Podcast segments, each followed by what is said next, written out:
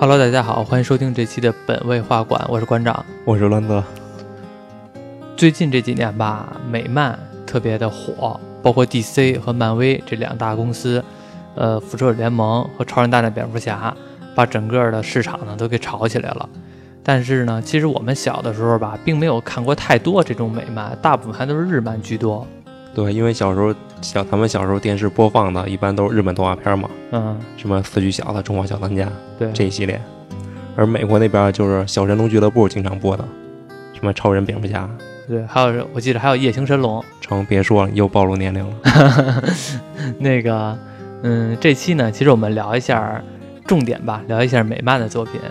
嗯，其实我们并不是专业看美漫的，所以其实聊的要不对的话呢，也大家多包涵。然后呢，其实主要聊一下蝙蝠侠，呃，小丑这个人物。呃，从现在来看的话，我感觉是漫威赢了，因为漫威的无论是复仇者联盟，呃，或者说钢铁侠的系列，都明显压着 DC 的正义联盟打。然后你像最近的正义联盟，其实感觉是满盘皆输，除了最近上的海王，那个票房不错，可能，嗯，其他的电影都没有太好的表现。反正是对于我们普通观众来说吧，还是漫威那边更适合我们的口味。DC 和漫威，你喜欢哪家公司？？DC 这两家我没有什么特别偏向的，我期望有有一天能看他们两家合作，他们两边英雄打起来。比如说什么超人大战钢铁侠，对啊，他们也合作过，是吗？嗯，就是两边的超级英雄互相对打，那谁最强啊？最后谁都不想让他们自己的输嘛，无非也我没看过啊，但是我估计的套路应该就是通过一下全都为了正义的方向，然后可能是两边对方的理念不太对，然后打起来，到最后呢，我觉得都对，然后握手言和，我估计是这种套路。不过呢，其实在我看来吧，DC 的电影比较有深度，像当初诺兰拍的蝙蝠侠三部曲，都是比较不错的电影，甚至都获得了奥斯卡的奖项。嗯，这回主要聊聊蝙蝠侠小丑的其中一个起源，因为现在 DC 宇宙中吧，他们已经说现在有是有三个小丑，估计他们也是自己没法弄了，小丑太多了，又又不想把这小丑这个人物给写死，所以他们说了有三个小丑。我们这回主要聊聊那个，呃，由阿拉莫尔在一九八八年创作的一部漫画，叫《蝙蝠侠：致命玩笑》。这部电影里边提到的小丑人物。这部电影的小丑呢，因为是创作特别经典，所以很多的这些呃观观众吧，都以这个为一个小丑的一个经典起源了。我们这回主要以他为切入点来聊聊小丑这个人物。这部漫画呢，是一九八八年由阿兰·莫尔创作的，而且呢，阿兰·莫尔只是一个编剧，他并不是画师，画师是叫一个布兰德的人创作的。这个编剧吧，他只是把这些。故事给你写出来，包括分镜，每一格画哪儿都给你写的非常详细，再让画师呢绘画的一个一个工作而已。主要呢还是阿兰·莫尔的工作内容，而且呢，这部漫画我记得好像只有四十页，但是阿兰·莫尔创作这个漫画的时候创作了大概十六万字，所以说他做的非常详细，包括每一格、每一帧，它里边的房屋构造。物件的摆设甚至都有写明，而且是埋了很多暗线，这个其实非常不容易。可见他就是不会画，他要会画的话，自己也把画给包了。他可能就是懒得画，在我看来，他就是懒得画，找个别人来帮他打下手就得了。那他写字儿他不累啊？写那么细，还不如自己直接画呢。哎，你这个说的很有道理，写字儿比画画可累多了。而且阿拉莫尔吧，其实，嗯，熟悉的人可能知道，我这里提一嘴啊。阿拉·莫尔是非常有名的一个人，他呢，呃，我不知道有多少人看过《守望者》和《V 字仇杀队》，这个两部作品就是阿拉·莫尔创作的，而且呢，《守望者》还获得了雨果奖。这个雨果奖，熟悉的人可能都知道，重量非常大，《三体》就获得了雨果奖，是科幻界的一个最高荣誉了，你可以理解为科幻界的诺贝尔文学奖。而且这是唯一一部漫画作品获得了，也就是这部《守望者》。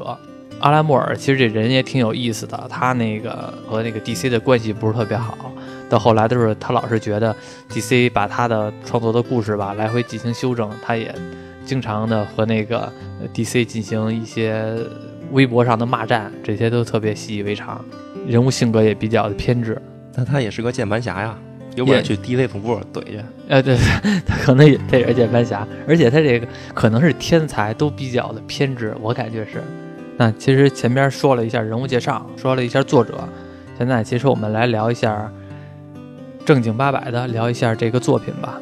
这个我我主要聊的是漫画，而不是动画电影。动画电影后续我会补一下，因为这俩其实没有太大区别。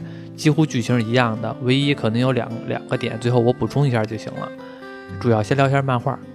我现在聊的是是整个漫画的剧情，肯定会涉及剧透。如果有人想看漫画的话呢，就直接看漫画去，或者说先考虑先别听我们这期节目。对，想生动的就看电影，电影基本上跟动漫是是一样的。对，基本没有什么太大改变。对，然后那个，呃，这个漫画其实刚开始吧，其实就是蝙蝠侠。直接去阿卡姆疯人院，阿卡姆疯人院熟悉的人肯定知道，这个是非常哥谭镇著地标性建筑物，应该算是从里边出了不少人才。所谓的民风淳朴哥谭市人才济济，阿卡姆就是这里。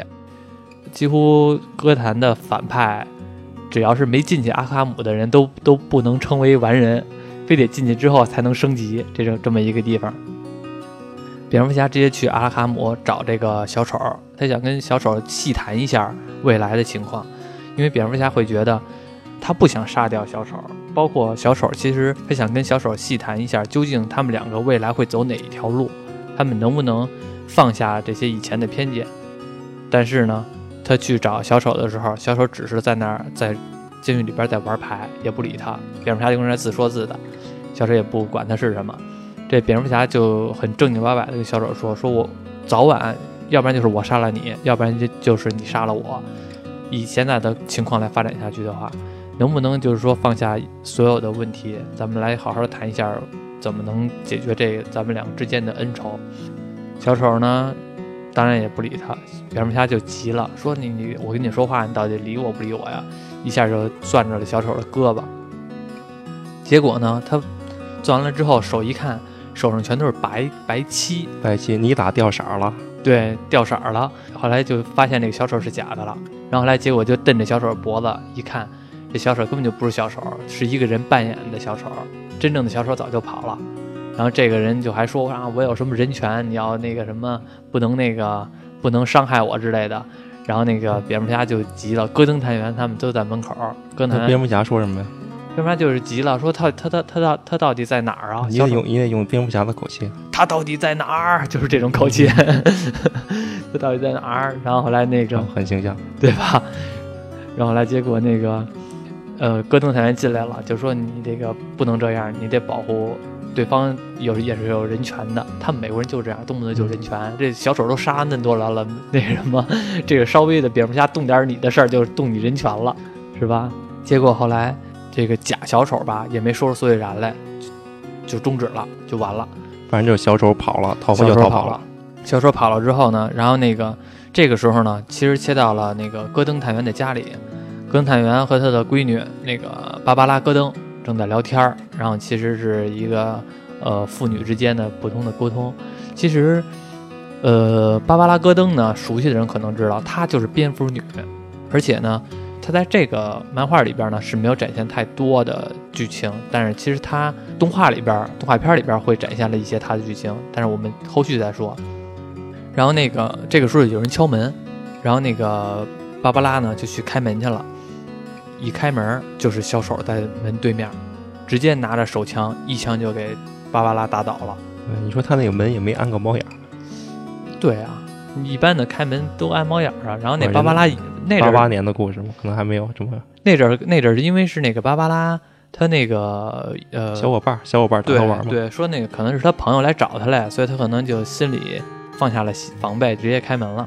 打倒之后呢，然后那个嗯有一个比较少儿不宜的事情，就是小丑让他的手下把那个芭芭拉拍了很多裸照，然后就给收起来了。这个时候呢，芭芭拉已经躺在了血泊当中，然后呢。小丑的手下呢，也把戈登探员给带走了。戈登探员其实就是，呃，看过《哥谭镇》的人应该都知道，戈登探员是谁。其实是他是算是蝙蝠侠的偶像，和蝙蝠侠是有密切的合作关系，而且呢，他是非常正义的一个警探，算是蝙蝠侠的第一个引路人。就是他的导师，对，第一个导师，虽然没教过什么武功吧，但是也算是思想上的导师了。小丑把这个戈登探员绑走了之后呢，带到了一个破旧的游乐场。之前呢，那个小丑他是买买了这个游乐场，而且里边有一个镜头呢，是小丑把这个游乐场买的时候和这个店老板来谈这个价格，店老板谈了一个非常高高昂的价格，小丑呢想都没想就答应了。最后要握手的时候。小丑手里边呢有一个毒针，这个毒针是相当于一种致消剂，应该算是直接的握手的时候就在对方的手上就扎了一下，结果对方就一直跟那儿乐，坐在一个呃摇摇椅上就一直跟那儿乐，就是你提多少钱都无所谓，我就没打算给你。对，所以说其实那个店老板也被坑了，小丑得到了这个游乐场，而且是这个这个游乐场并不是好的游乐场啊，是特别次的。特别特别残破，对，特别每一个游乐设施都可以轻易的夺走一个孩童的生命，对，就反正是都有可能意外发生的一个破游乐场。到游乐场之后呢，嗯，小丑就把这个戈登探员给挪给扔到这儿了，然后把身上衣服全都扒光了，就笼子里边了，相当于让这个戈登吧，无论是身体还是心里边，都以一个剥夺他自尊心的一个状态。戈登一睁眼也吓一跳，周围都是变变异人。呃畸形人，不叫变异人，不叫变社会抛弃了。对，他们被小丑收了。对他们那个年代，好像是特别喜欢这种畸形秀，因为我记着看《美国恐怖故事》里边第二季还是第三季啊，不就有一季是在马戏团里边都是这个畸形秀嘛？双头人就和那个《美国恐怖故事》里边那一样，都是双头人，什么龙虾手那里边的畸形人都是那样的。啊你也能应该跟开场秀？我开什么秀啊？你开一个。狼人秀，我去，变身狼人秀，我变成狼人是吗？二十一号雪狼月嘛，你在月下变个狼人，我去，开场秀，那那还不把别人都吓着？那接着说回来，反正是把戈登探员给放到这里边了。然后这个时候吧，小丑就开始闪回他以前的记忆。小丑为什么要绑架戈登？他在之前在戈登家的时候说提过一嘴，说这场游戏戈登是主角。这一句话让芭芭拉记下来了。芭芭拉后来不是住院了吗？蝙蝠侠去看他，去看他的时候，那个芭芭拉就说了一嘴，说这个那个小丑说过这场游戏戈登是主角。然后那个蝙蝠侠就赶紧的去找戈登，在整个的城市里找。这个漫画里边还有一个挺有意思的事情，蝙蝠侠他又回到了阿卡姆，问阿卡姆里边捐的那些犯人。你们知道不知道戈登在哪儿？我问了企鹅人，企鹅人就在阿卡姆里边圈着呢。还有问了双面人，然后呢，这些人他们都说我不知道，都不知道那小丑在哪儿。然后那个蝙蝠侠就没办法，就继续找。小丑是想证明一件事，证明治犯罪嘛？对，刚才也我也说了，他拍了很多芭芭拉的裸照，然后那个把这个戈登探员吧放到一个那个过山车里，惊魂列车，惊魂列车，对。然后在山洞里边，那里边就是电视，然后小丑就开始说，对，就开始洗脑。无论放芭芭拉的裸照和芭芭拉受伤的这些这些照片儿，你想，戈登探员他闺女啊，然后放在这个惊魂列车里边，自个儿被扒光了，然后还放了自个儿闺女裸照，然后而且还倒在血泊当中，肯定的心理压力受得特别大呀。然后这个小丑呢，其实他为什么这么做呢？他就是想把戈登逼疯。对他就是想把戈登逼疯。无论这世上你有多少的烦心事，对，只有一个方法很容易就能解决，就是发疯。他还有一个意思是什么呢？你们都以为我小丑是疯子，但是其实你们要知道，我以前不是疯子，我也是正常人。但是呢，我只有一天的时候。出现了一个特别不幸的一天，我就变成了这样。凡人离疯子只有一天的差距，他一直强调的是这件事儿。这个时候呢，小丑其实是在闪回他的记忆，他当初是怎么变疯的这件事情。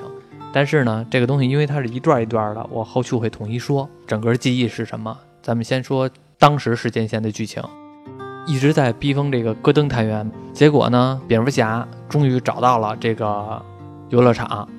找到了游乐场是怎么找到的呢？其实是小丑告诉他我在哪儿的。找到了之后呢，蝙蝠侠先把这些小小喽啰全都给打败了，然后呢，看到了戈登在这个呃这个游乐场里边的一个铁笼子里边圈着，光着光着身子，因为这时候已经从列车出来了嘛，精神状态非常不好。然后那蝙蝠侠就问他说：“这个什么情况呀？”然后戈登探员说：“那个小丑在里边，然后那个怎么怎么样。”本来这个蝙蝠侠说的是：“我先把你安顿好了，我再去捉他去。”但是戈登探员说：“你现在先不用管我，你你现在就去捉他去。”而且，戈登探员跟蝙蝠侠强调了两遍，说要按程序办事儿。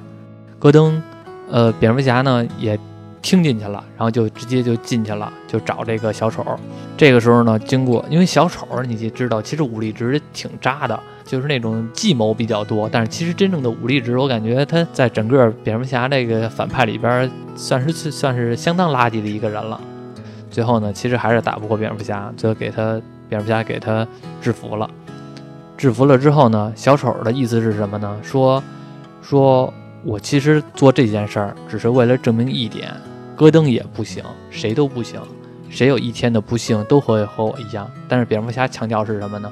蝙蝠侠强调的说你输了，为什么你输了呢？因为刚才我进来的时候，戈登已经跟我说了，他说要按程序办事儿，要按程序办事儿就代表什么呢？戈登还是存在理智，他并没有疯狂，嗯，他还很清醒，对他还很清醒。如果他要真疯狂的话，那可能戈登就受不了了。所以说这个时候，但是小丑其实是不信的，但是这个也轮不到他信不信。后边呢，其实我先卖个关子，我先说说小丑的记忆，因为在，在这个小丑绑架戈登的时候，他有好几段都在闪回他的记忆，小丑究竟怎么变成了这样？这个我的我说一下，他的记忆是什么呢？他以前是一个喜剧演员，他是一个，呃，一个拙劣的且没有人气的喜剧演员，但是他是后来转行的，他之前呢可能是一个公司的那个。相当于一个职员，待遇也不错，但是他特别喜欢喜剧，所以他呢就是辞掉了工作，然后那个专门的一心扑在这个喜剧表演上，奈何本事不大，其实没什么不都不会逗人笑，而且生活非常拮据。但是他有一个妻子，妻子也怀孕了，然后有一天呢，他回来，然后就是跟妻子说，说我今天应聘了一个呃小丑的工作，讲笑话，喜剧的笑话，但是底下人都不笑，然后他妻子呢就是也还在安慰他。这个时候呢，其实能感觉到，只是一个很落魄的一个丈夫，也很内疚，对，也很内疚。但是他并没有达到某个疯狂的地步，他只是一个很很普通的一个人，无非就是穷点儿嘛，希望能让自己的家庭过得更好。然后他妻子也安慰他，感觉还是挺正正向的一个状态。但是呢，这个小丑这个角色呢，就觉得，嗯，我得让我的家庭活得更好，所以他就铤而走险做了一件事儿，有一个黑帮。这个黑帮呢要去一个赌场里边去抢劫，但是呢旁边有一个化工厂，这个化工厂呢是之前小丑在这化工厂上过班儿，他们要雇这个小丑给他们带路，要穿过这个化工厂，因为这个化工厂里边会有保安，他们不知道哪有没有安保，小丑知道，因为他以前在这上班嘛。然后这个小丑呢就做了很多心理斗争，本来不想做，可是后来一想呢，这个得吃饭啊，而且这个。媳妇儿这个肚子越来越大，实在迫不得已。对，越来媳妇儿肚子越来越大，马上就要生孩子了，这不能再这样下去了。也是租房住，而且是租的还特别次的一个房子。后来就铤而走险，决定这么干。他们预定好了是周六，是有一个周六，然后他们去准备晚上去潜入这个化工厂。小丑也答应了。到达周六这一天的时候，小丑也如约赴约了。上午呢，和这个两个人还在谈论，就是说最后的计划。这个时候呢，有一个警察过来了，专门找这个小丑来聊，说聊聊一件事儿。然后这两个黑帮的人呢，还挺担心的。但是聊一会儿呢，这警察就走了。小丑呢，从回来了，跟这两个人说：“这两个人说怎么了，兄弟？你这遇到什么事儿了？警察为什么找你？”这两个黑帮怕小丑把他出卖了嘛？结果这个小丑说：“刚才警察跟我说，我媳妇儿死了，跟家用电器的时候被电死了。”小丑就说：“那我现在，我媳妇儿都死了，我做这个黑帮这个从事这个活动，没有意义了，也没有意义了，人都不在了，这还能怎么着呀？但是这两个人可不干啊，因为这两个人已经我啊，我都计划这么久了，结果你现在说撤手就撤手，你要想撤手的话，那你就把命交在这儿吧。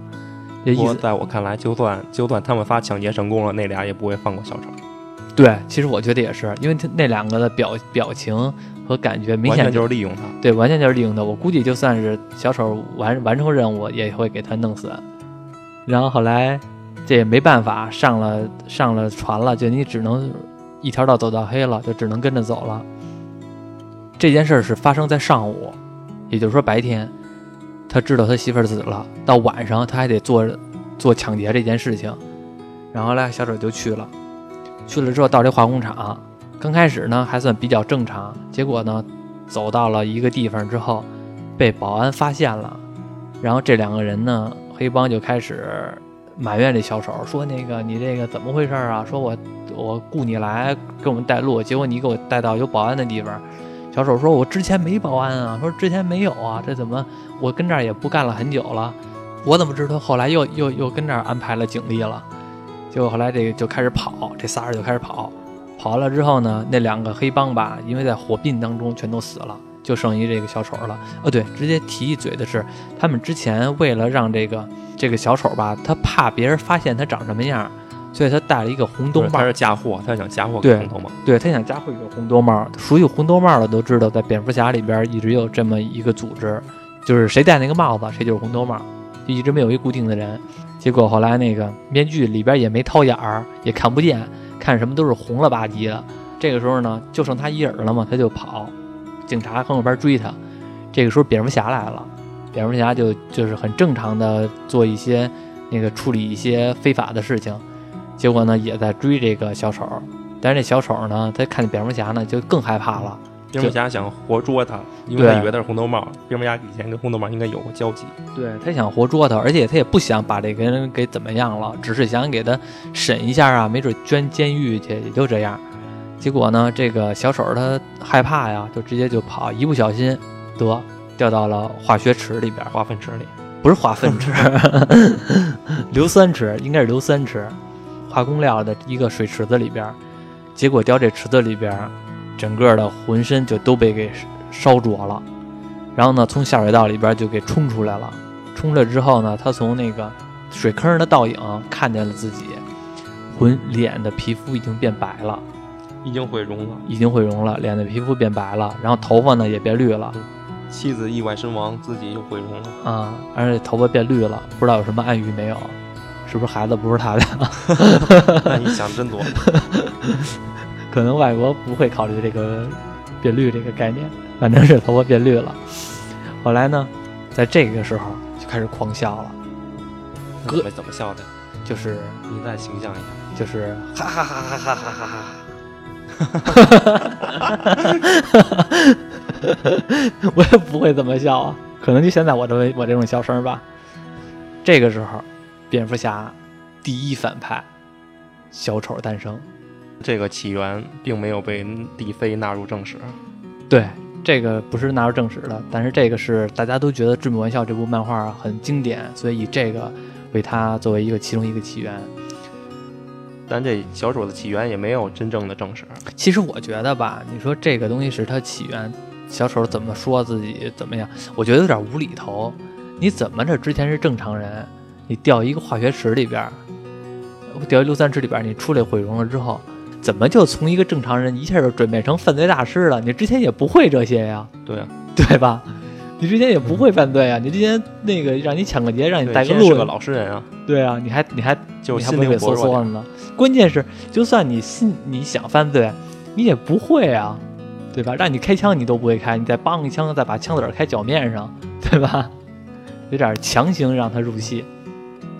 不多说，反正这个就是这个剧情里边的小丑会闪，然后那个呃，对，提一嘴，在这个里边吧，小丑其实是说这是他的其中的一个记忆，他是这么变成小丑的。但是其实他自己也说了一下，他自己也不确定这是不是他的真实记忆，因为他自己已经疯了。对，因为他自己说过，他从不碰回忆这个东西。对，因为他他不知道他真正怎么变成的小丑，只是有一个这样的印象。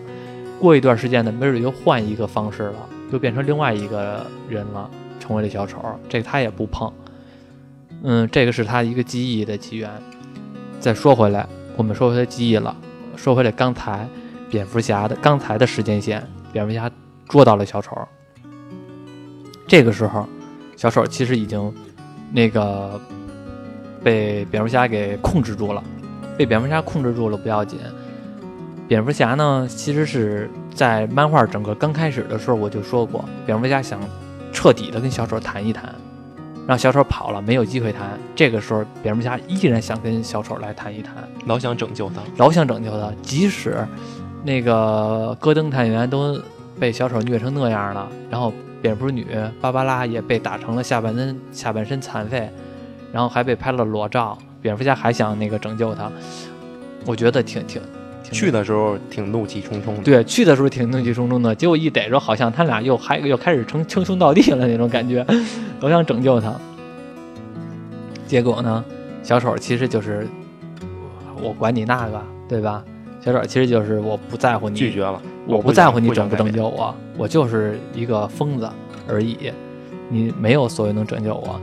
然后，他正常又能怎样啊？对他正常又能怎样？小丑还是保持原来的状态，这就是他的道路。对，他的忍道，哇，这么厉害！他的忍道，可能要成为 火影吗？火影，哇，这么强！行，那个反正是小丑其实无所谓这件事情，蝙蝠侠就是还是一直在给小丑洗脑。这个时候，小丑说了一个这部漫画里边比较经典的，也是让后人。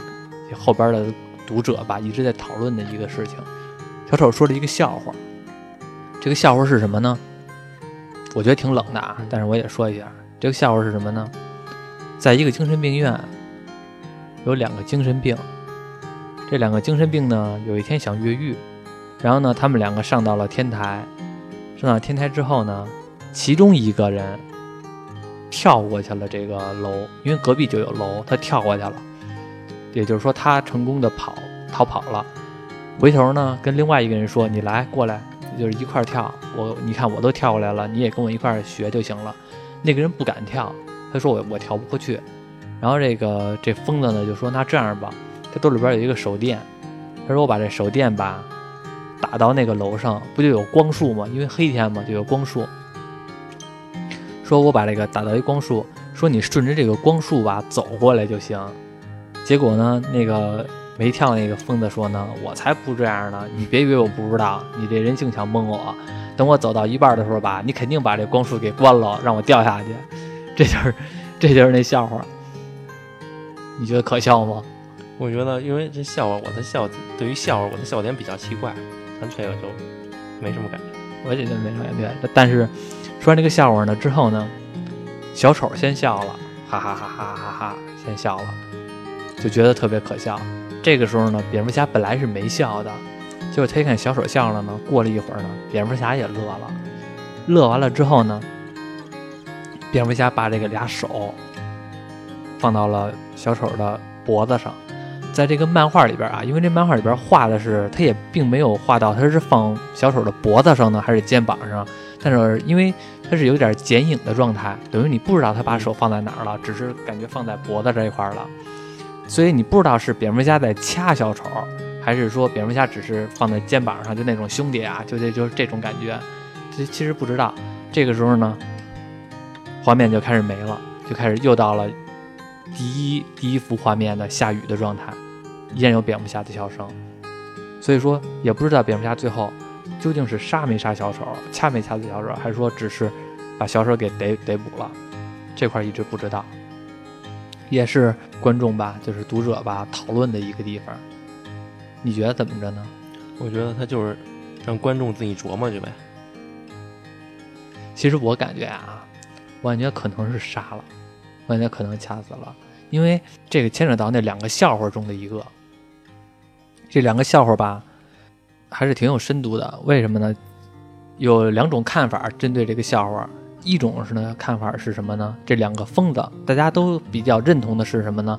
这两个这笑话中的两个疯子，一个是蝙蝠侠，一个是小丑的对照关系。有人说什么是什么呢？跳过去的是蝙蝠侠，没跳过去的是小丑。跳过去的蝙蝠侠呢，回头拿这个手电照了一束光，让小丑呢跟着自己一块跳过来。小丑说：“你别蒙我，那个我走到一半的时候。”你就把手电关掉，其实这个是暗喻蝙蝠侠说是救小丑，一直想跟小丑谈一谈，其实蝙蝠侠只是满足自己的一个拯救欲，其实他根本就救不了小丑，他们都心里边都知道这个灯光是会灭的，这个根本就不是一个正常的路，小丑也回不去，但是蝙蝠侠只是相当于为了秩序、为了规则而做不得已做的这件事情，这是一种看法。还有一种什么看法呢？跳过去的是小丑，没跳过去的是蝙蝠侠。小丑是绝对的混乱，蝙蝠侠呢是秩序，他们两个是对应关系。当小丑跳过去之后，证明他脱离了这个秩序，到了混乱的那一层里边，没有所谓的规则，没有所谓的什么都没有意义，只有混乱才是真正的，整个世界就是混乱的。这是小丑跳过去了，但是蝙蝠侠呢却不敢跳。因为他会觉得，他始终在自己秩序的这一层里边来做这件事儿。在小丑的眼中，蝙蝠侠和小和小丑是一类人，他们都经历了糟糕的一天。小丑可能是他遇到了就是刚才灰闪中的记忆的那段那一天，蝙蝠侠也也遇到了他糟糕的一天啊。他的父母在他的眼中被枪杀，这是蝙蝠侠心中糟糕的一天。只不过呢，蝙蝠侠没有。没有像小丑一样跳到了另外一层楼上，这是另外一种看法。针对这个笑话的解读呢，是这两种看法。我倒觉得最后蝙蝠侠绝对不会杀小丑。你觉得不会杀小丑？不会杀，要杀早就杀了，干嘛非得留到这儿？他俩的关系已经到达了，可是谁失去对方，另一方就没有价值了。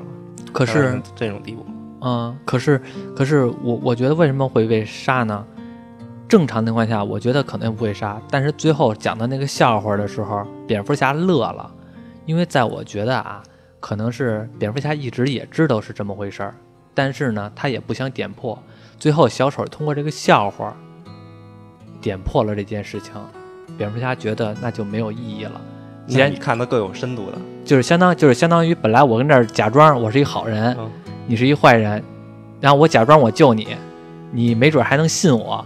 后来你讲了这个笑话呢，相当于你早就知道我救不了你，那我就没必要伪装了。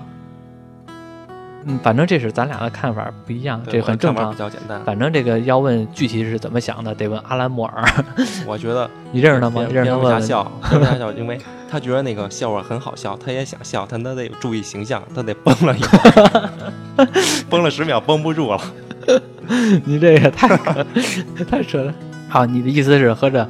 就是单纯的觉得这笑话好笑是吗？对啊，他注意一下，注意一下，注意一下形象，有点偶像包袱。对，那这可以，可以，你这个说法也我也认可，我也认可。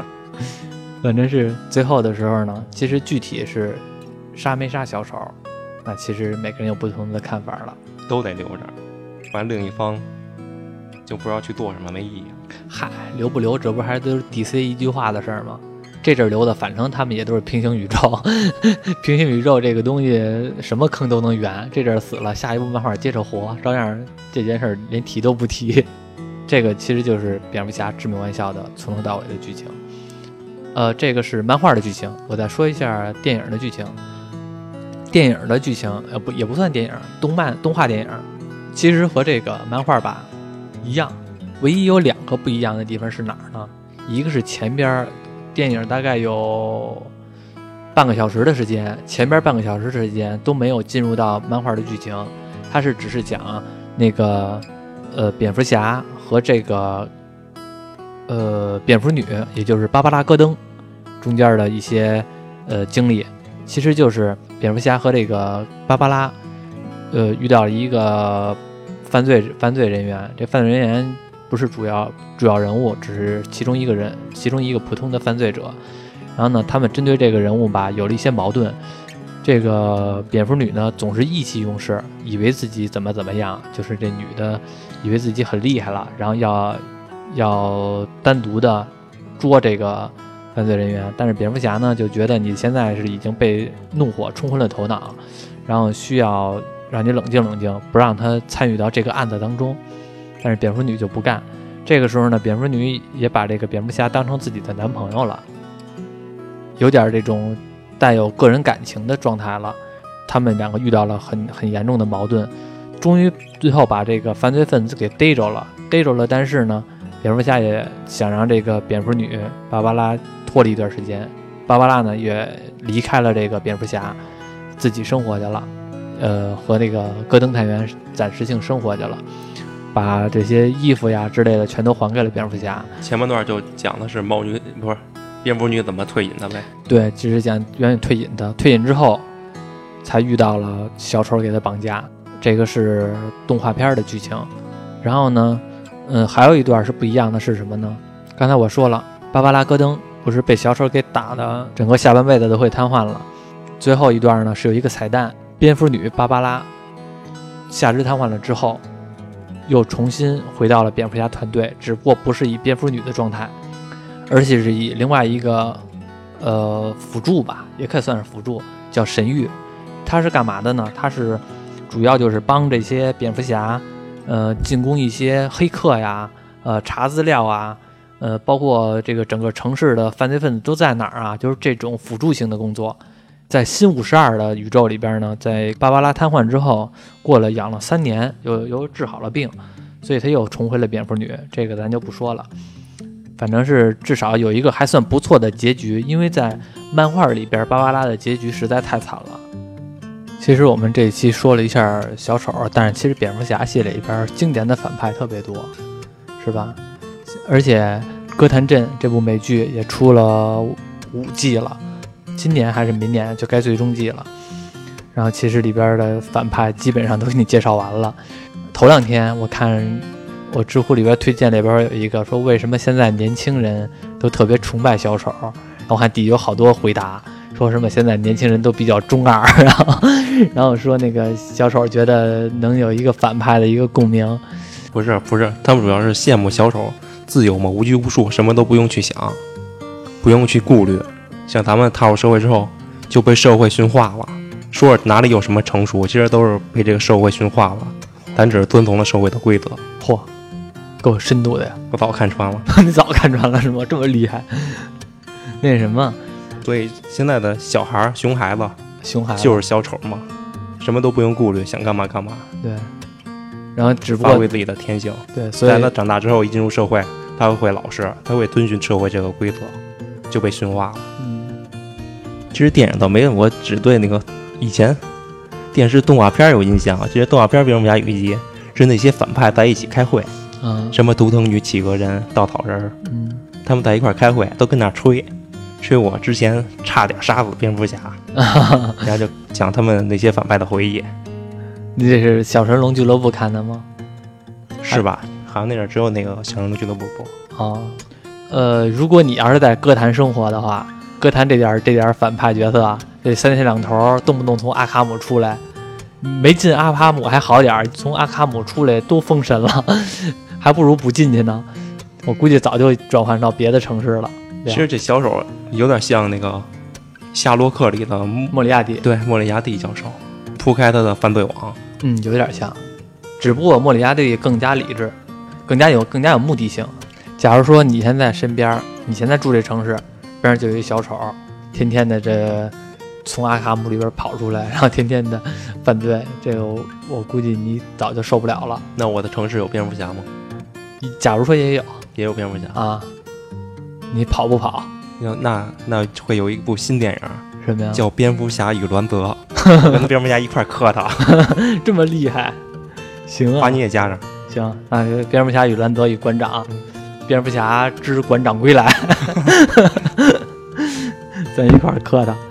今年今年一九年有要新上映的 DC 电影吗？嗯，不是海王，海王不是刚上映吗？啊，然后应该是一九年。